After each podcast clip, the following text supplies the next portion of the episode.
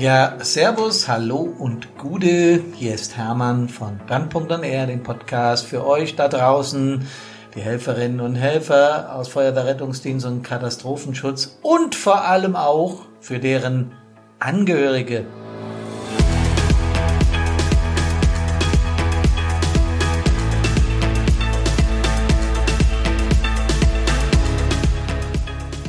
It is Podcast Friday und ich habe die Angehörigen wieder mal besonders betont und das hat Gründe. Unser heutiges Thema des Podcasts Nummer 28 ist, wie ticken Angehörige?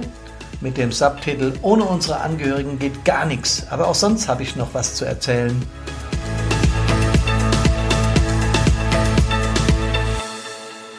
Ja, hi, nochmal herzlich willkommen. Freut mich, äh, dass du dabei bist am Podcast Friday von Brandpunkt Air. Wir haben die Woche viel erlebt und es gibt, gäbe viel zu erzählen, aber da würde ich das alles in die Länge ziehen. Deswegen nur ganz kurz möchte ich erzählen vom Samstag, was da so abging. Die hessische Jugendfeuerwehr macht nämlich gerade eine Imagekampagne ähm, und da ging es am Samstag im Main-Taunus-Zentrum, großes, äh, große Shopping Mall hier kurz vor Frankfurt in Sulzbach, ging es richtig zur Sache. Das ganze Main-Taunus-Zentrum, riesengroß, war in Feuerwehrhand, überall Übungen, Action, da war richtig was los. Ähm, ich durfte da etwas Moderation machen und habe ein paar Interviews geführt. Das war richtig cool, was die Jugendfeuerwehr, Kreisjugend, Landesjugend da auf die Beine gestellt hat. Ähm, waren viele Gäste da, hat uns besonders gefreut. Äh, der hessische Innenminister Peter Beuth war da, unser äh, Feuerwehrboss aus Hessen, der Ralf Ackermann, der Boss der Hessischen Jugendfeuerwehr, der Markus Potthoff, unser Landrat, der Michael Zyriax, die Bürgermeister aus Sulzbach und Bad Soden waren da, der Herr Bocek und der Herr Blasch. Also die ganze Prominenz war da und noch viel wichtiger, die Jugendlichen waren zahlreich vertreten, haben richtig coole Aktionen gemacht, nicht nur einfach ein paar Übungen gezeigt, das kam auch gut, aber es waren Rettungshunde da, es war eine ganze Menge los und wir waren ja wahnsinnig inspiriert, weil natürlich auch Tausende von Einkaufswilligen da in dieser Shopping Mall sind am Samstag Mittag, obwohl das Wetter nicht optimal war, war ein bisschen kühl, aber es war trotzdem rappelvoll und wir konnten die Feuerwehr, unsere Hilfsorganisation dort gut verkaufen. Noch wichtiger, wir konnten viele Kiddies begeistern, doch mal bei den Jugendfeuerwehren vorbeizugucken. Diese Aktion wird übrigens in ganz Hessen gemacht. Ich glaube, letztes Wochenende waren sie in Waldeck-Frankenberg jetzt auch noch. Also die sind überall unterwegs mit dieser Aktion. Captain Firefighter und Hydro Girl waren dabei. War eine runde Sache. Vielen Dank an alle, die sich da engagiert haben. Und vielen Dank auch die, denn gerade die Prominenten, die ich gerade aufgezählt habe, die haben Angehörige. genau wie wir Feuerwehrleute, äh, Frauen, Männer, äh, Kinder, Verwandte, Mutter, Papa, Mama, Geschwister, Tanten, Onkels zu Hause haben. Und die kennen, wenn wir schon länger bei der Feuerwehr sind, dieses Spiel. Wir reden miteinander, wir essen miteinander, was wir auch immer miteinander tun und dann diddlit, dann geht's los. Und weg sind wir und es ist jedes Mal eine Herausforderung, äh, dann klar zu machen, ey, es ist wichtig, dass ich Einsätze fahre für die Gemeinschaft, auch wenn ich euch jetzt im Stich lassen muss gerade. Wir hatten dieses Thema in verschiedenen Podcasts äh, schon gehabt und äh, ich war besonders inspiriert durch die äh, Melanie vor, vor drei oder vier Podcaste, Podcaste, sagt man das? Ja, Podcaste, ähm, die uns erzählt hat, dass sie als Feuerwehrfrau und Angehörige, ihr Mann ist nämlich äh, auch bei der Feuerwehr, der ist sogar Feuerwehrchef, äh, welche Probleme das mit sich bringt, wenn man auch noch die Materie kennt und genau weiß, was im Einsatz abgeht und dann mal zu Hause bleibt, weil man krank ist oder aus sonst irgendwelchen Gründen. Davon inspiriert haben wir mit vielen Menschen in unseren Vorträgen, die wir inzwischen wieder gehalten haben, gesprochen. Und auch da ist es immer mehr Thema, wie erkläre ich es meinen Angehörigen oder wie gehen Angehörigen mit dem Thema um. Und äh, wiederum dadurch inspiriert, habe ich zufällig in der Feuerwehrfachzeitschrift, ich möchte jetzt keine Werbung machen, habe ich einen Artikel gefunden, den ich total klasse fand und den ich euch mal vorlesen will, weil äh, der Mann, der, der da sein Feuerwehrdasein beschreibt, das sehr schön und ich finde auch emotional und lustig auf den Punkt bringt. Emotional ist ja immer gut für Brandpunkt. Nee. Also ich lese mal vor, das ist seine Geschichte. Freitagabend, 20 Uhr. Meine Mutter ist zu Besuch. Ich stehe in der Küche, koche und freue mich darauf, gleich mit meiner Familie zu Abend zu essen. Noch schnell die Nudel ins Wa Tüdelüt, tüdelüt, piep, piep, piep. Scheibengleister. Alarm. Ein Blick auf das Textfeld des FAE lässt nichts Gutes erahnen. Dachstuhlbrand. Herd aus, Schuhe an, bis später, rufe ich beim Herausrennen aus der Tür. Gerade noch hatte ich den Kochlöffel in der Hand. Jetzt, keine zehn Minuten später, stehe ich mit unserem Löschfahrzeug mitten auf der Straße und suche einen Hydranten. Es ist hektisch, es ist laut, das Feuer kann man riechen. Den Rauch haben wir bereits auf der Anfahrt gesehen. Es brennt in der Seidenstraße, gleich um die Ecke. Weitere Feuerwehr, Rettungsdienst und Polizeieinheiten erreichen den Einsatzort. Die Straßen sind gehüllt in das blaue Licht der Einsatzfahrzeuge. Schläuche liegen umher, jeder Gedanke, aber auch jeder dreht sich jetzt um diesen Einsatz. Tja, und was, also da unterbreche ich die Geschichte kurz, und was passiert jetzt zu Hause? Was ist da los? Diese Frage stellen wir uns auch manchmal, aber selten, vor allen Dingen dann nicht, wenn wir im Einsatz sind. Denn zu Hause stellt sich die Familie die Frage, ob man lieber mit dem Essen warten soll oder nicht. Ja, genau, oder nicht. Denn fünf Stunden später war der Feuerwehrkamerad wieder zurück und alle lagen schon im Bett. Unsere Familien, Kinder, Freunde, Freundinnen, Eltern, Großeltern, eben alle, die uns nahestehen, müssen einiges mitmachen. Was geht wohl in denen vor, wenn wir als freiwillige Feuerwehr, Frauen und Männer einfach mal so aus der Tür rausrennen? Könnt ihr euch das vorstellen? Da gibt's dann auch schon mal den ein oder anderen Vorwurf. Musste das jetzt sein? Schon wieder? Wir wollten noch grad essen.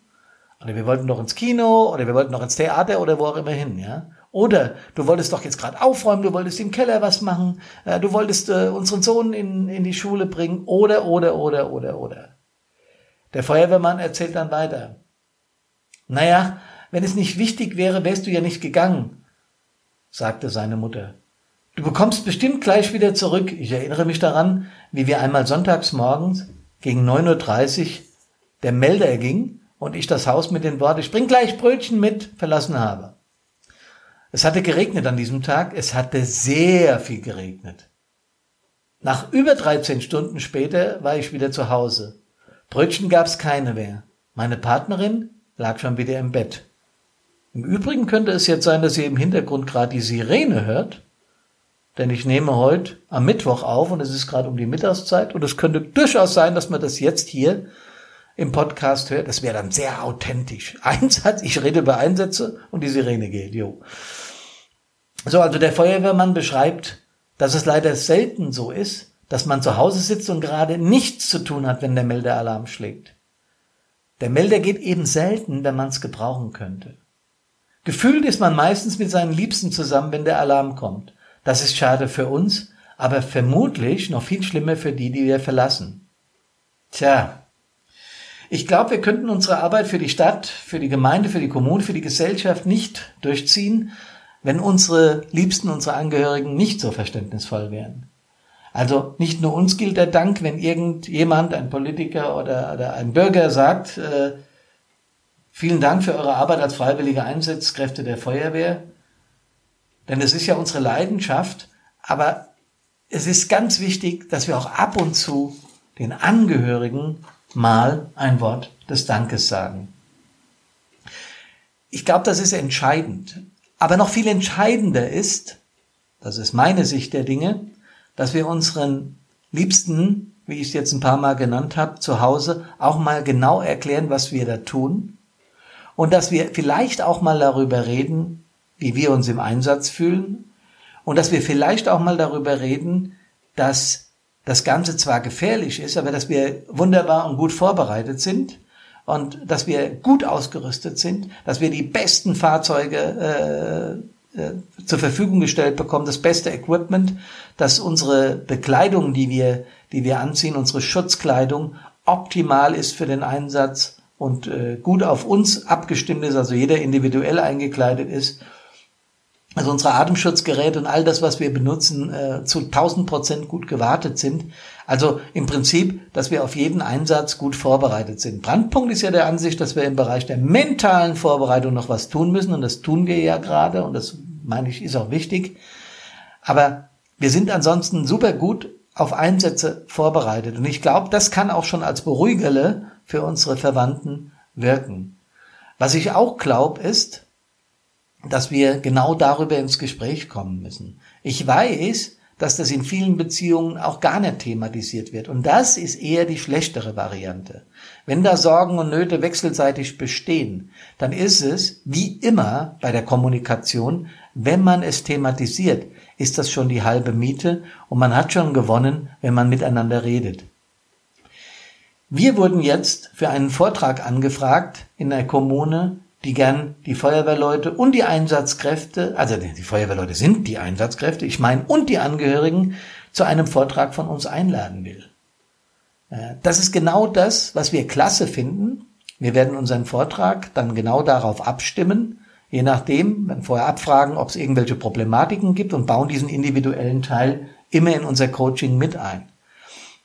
Das ist eine coole Idee dieser Feuerwehr und ich glaube, das wird Schule machen. Das wird es öfter geben, dass wir nicht nur den Vortrag vor Führungskräften oder vor Einsatzkräften halten, sondern dass wir Angehörige mit einbinden und da ruhig auch mal die letzte halbe Stunde oder die letzte Stunde eine lebhafte Diskussion machen und uns mal die Sorgen und Nöte wechselseitig anhören und vielleicht da vermitteln und beruhigen können. Auf beiden Ebenen.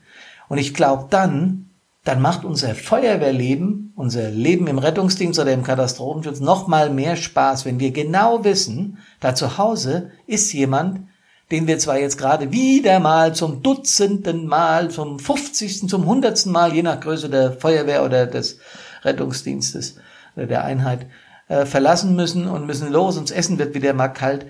Aber wir haben ja ein super Gespräch miteinander gehabt und haben uns mal, entschuldigt den Ausdruck, ausgekotzt, und seitdem das so ist, ist das Verständnis auf beiden Seiten gewachsen. Und was wir noch tun können, liebe Kameradinnen und Kameraden, ist, die Angehörigen, und das wird vielerorts schon getan, das weiß ich, die Angehörigen mit in die Feuerwehr einbinden, mal einladen auf ein Dankeschönfest, integrieren bei irgendeiner Vereinsfeier, das machen die meisten sowieso, aber auch das gehört dazu und das bringt viel miteinander, das heißt, der Angehörige identifiziert sich mit der Feuerwehr, dem Rettungsdienst oder wem auch immer. Es gibt aber auch natürlich die Angehörigen, die sagen, ach du, du, dein Hobby ist völlig in Ordnung. Ich möchte da jetzt auch nicht Bestandteil sein. Das haben wir genauso zu respektieren und zu akzeptieren. Und gerade diesen Menschen, die nicht Feuerwehrrettungsdienst oder sagen wir mal helferaffin sind, die andere Hobbys haben, Künstler sind, Musiker, was weiß ich, ja, ist ja völlig egal, ähm, dass wir denen erklären, wie Feuerwehr funktioniert und warum es so wichtig ist. Wir können da auch mit ein paar Zahlen aufwarten, wie viele Einsätze am Tag in dieser Republik ehrenamtlich gefahren werden. Das ist nämlich eine ganz irre Zahl, 50.000 sind es. Jeden Tag, das muss man sich mal vorstellen. Also in der gesamten Bundesrepublik Deutschland. Wenn wir das alles miteinander besprechen und da ins Gespräch kommen und das abgleichen, dann glaube ich, haben wir wieder, wieder mal gute Voraussetzungen geschaffen, um beruhigt Einsätze fahren zu können, mental gut vorbereitet und gecoacht zu sein, um das alles, was wir jeden Tag erleben, abzukönnen. Liebe Freundinnen und Freunde, liebe Kameradinnen und Kameraden, das war mein Beitrag für diese Woche. Ich freue mich, dass ihr dabei wart und ich kann schon mal ankündigen, dass wir coole Interviewpartner angefragt haben und wir Anfragen von Interviewpartnern bekommen haben.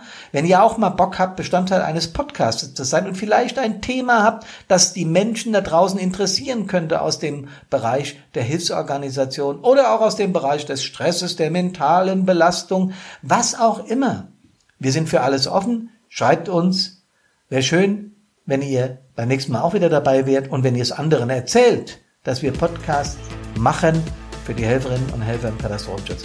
Ich wünsche euch ein ganz cooles Wochenende und zum Schluss, wie immer, mein allersehnlichster Wunsch, kommt alle gesund aus den Einsätzen zurück und an die Angehörigen viel Kraft und gute Nerven bei dem gemeinsamen Bewältigen von Einsätzen. Servus, macht's gut und Gute!